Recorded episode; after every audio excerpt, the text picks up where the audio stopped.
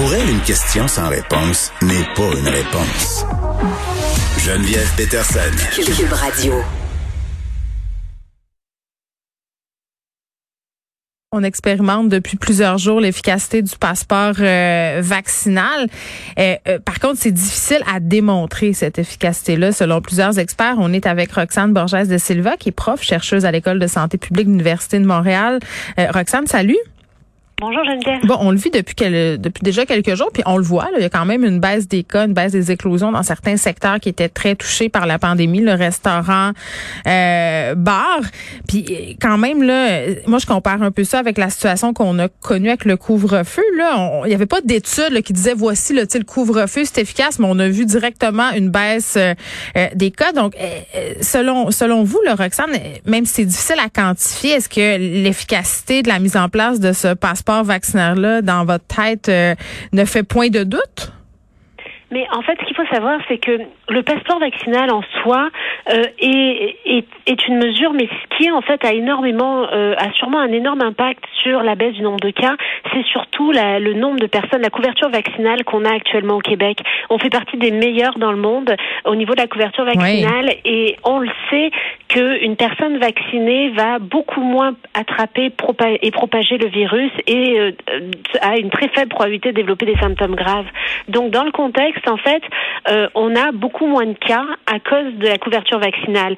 Et c'est sûr que le passeport vaccinal a encouragé les gens, les ceux qui avaient pas pris le temps, ceux qui mm. attendaient un peu plus euh, d'aller se faire vacciner, mais ça a encouragé ces personnes-là à aller se faire vacciner.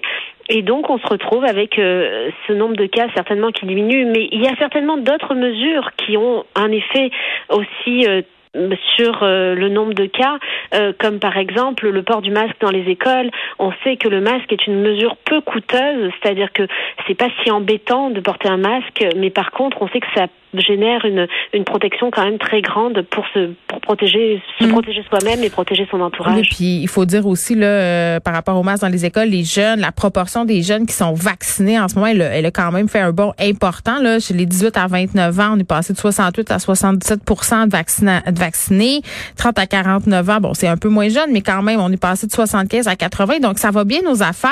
Euh, puis la vaccination obligatoire aussi, là Justin Trudeau qui ce matin parlait de la vaccination obligatoire des fonctionnaires euh, fédéraux. Ça va se faire d'ici la fin du mois. Au Québec, on a eu euh, et on aura à compter du 15 octobre les travailleurs de la santé. Ceux qui sont pas vaccinés vont être suspendus.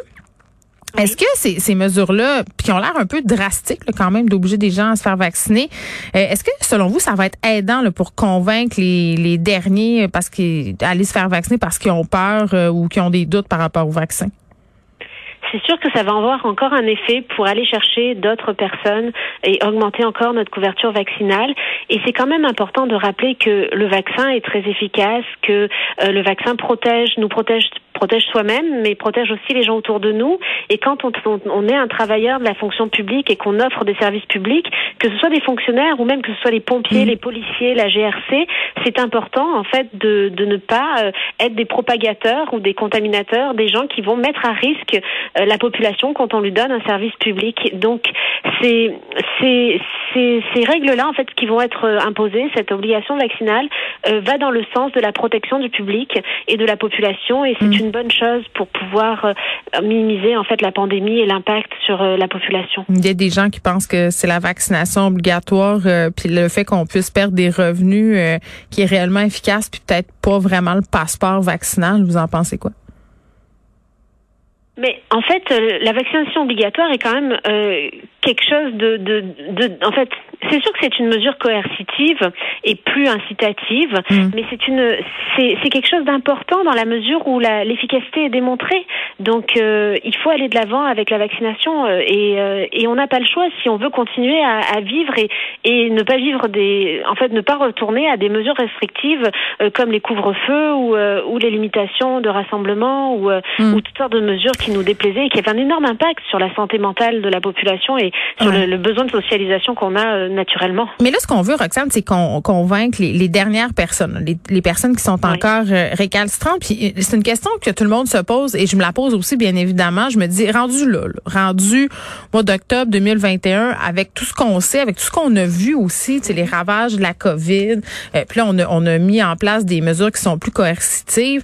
Euh, je me demande quel autre moyen on pourrait utiliser pour venir à bout de ces gens-là. Puis quand je dis venir à bout, c'est-à-dire venir à bout de les convaincre d'aller se faire vacciner. Euh, est-ce qu'il y en a d'autres mesures qui pourraient euh, être mises en place là, pour le faire monter encore plus le taux de vaccination ou on va toujours se ramasser avec un petit pourcentage qui fait regarde, moi je veux rien savoir, je ne serai pas et je suis prêt à vivre avec les conséquences? Mais c'est ça, en fait, dans une population, il y a toujours 5-10 personnes, 5-10% de la population qui a des valeurs qui ne vont pas, euh, qui ne cadrent pas avec les valeurs euh, du bien commun, si je peux dire, et qui euh, adhèrent à des théories qui, qui sont en dehors de la science. Et, Mais ça, ça a un impact sur l'immunité collective? Mettons qu'il y a juste 10-15% de la population qui n'est pas vaccinée, ça, ça, a un impact quand même, là. C'est sûr que ça a un impact. Optimalement, il faudrait atteindre en haut de 90% de couverture vaccinale pour euh, être safe, si je peux dire, être sécuritaire là. Euh, donc euh, c'est sûr que ça a un impact. Mais pour ces personnes-là, la, la, santé publique et, et, les intervenants en fait communautaires vont devoir déployer des très grands moyens de d'essayer de convaincre et de faire changer mm. les valeurs de ces individus et les de changer leur idéologie. Mais ça demande beaucoup d'intervention de, et c'est très coûteux à la fois mm. en termes monétaires mais aussi en temps pour essayer de les convaincre. Ce qui est sûr, c'est que en s'assurant que ces personnes-là n'entrent pas dans les espaces clos. Euh, non seulement on protège la population déjà vaccinée, mais on les protège aussi eux-mêmes qui bah, pourraient euh, se, se, attraper le virus, en fait, puisque les, les vaccinés pourraient être porteurs sans s'en rendre compte. Mm. Donc euh, c'est la solution pour l'instant qu'on a, euh, ces, ces restrictions à l'entrée dans les espaces clos. Bon, la vaccination des enfants, OK, Roxane, parce que on a vu qu'il y a eu beaucoup d'objections pour le port du masque. Là. On est monté aux barricades dans les écoles. Là, on attend la vaccination des moins de 12 ans. Moi, mes enfants, ils me demandent chaque jour, là, ma fille, mon fils, qui ont moins de 12 ans, c'est quand est-ce, maman, qu'on va pouvoir euh, se faire vacciner? Euh, ils ont hâte, sont bien renseignés, mais est-ce que vous pensez qu'il va y avoir une grande résistance euh, de la part des parents? Puis, tu sais, on voyait aujourd'hui une histoire épouvantable aux États-Unis d'une petite fille de 10 ans qui a été foudroyée en cinq jours par la COVID-19. Euh, pourtant, elle a passé plein de tests. Euh, on se doutait pas que c'est ça, c'est ça qu'elle avait. C'est plate à dire, mais peut-être que ça va contribuer à ce que certains parents aient envie que leurs enfants se fassent vacciner. Mais, mais vite comme ça, Roxane, il y a beaucoup de gens qui, pour leurs enfants, même s'ils sont vaccinés eux-mêmes, là, ont des réticences et ont peur, se demandent si c'est efficace. Oui, j'ai entendu ce type de crainte. Il y en a certains qui ont peur que ça ait un effet sur la croissance des enfants. Ah oui, ok.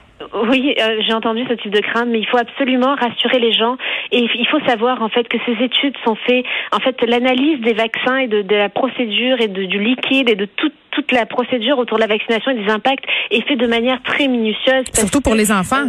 les compagnies pharmaceutiques euh, sont moins tolérantes au risque. Là absolument beaucoup moins euh, tolérante au risque, particulièrement pour les enfants, parce que ce serait dramatique d'avoir euh, des, des, situations euh, où, euh, ben, en fait, le vaccin ne serait pas efficace ou le vaccin engendrerait des effets secondaires. Donc, les études ont été faites sur sur un temps, un temps encore plus long. Les essais cliniques ont été faits sur un temps encore plus long pour les enfants pour mmh. s'assurer que tout allait bien que sur les adultes.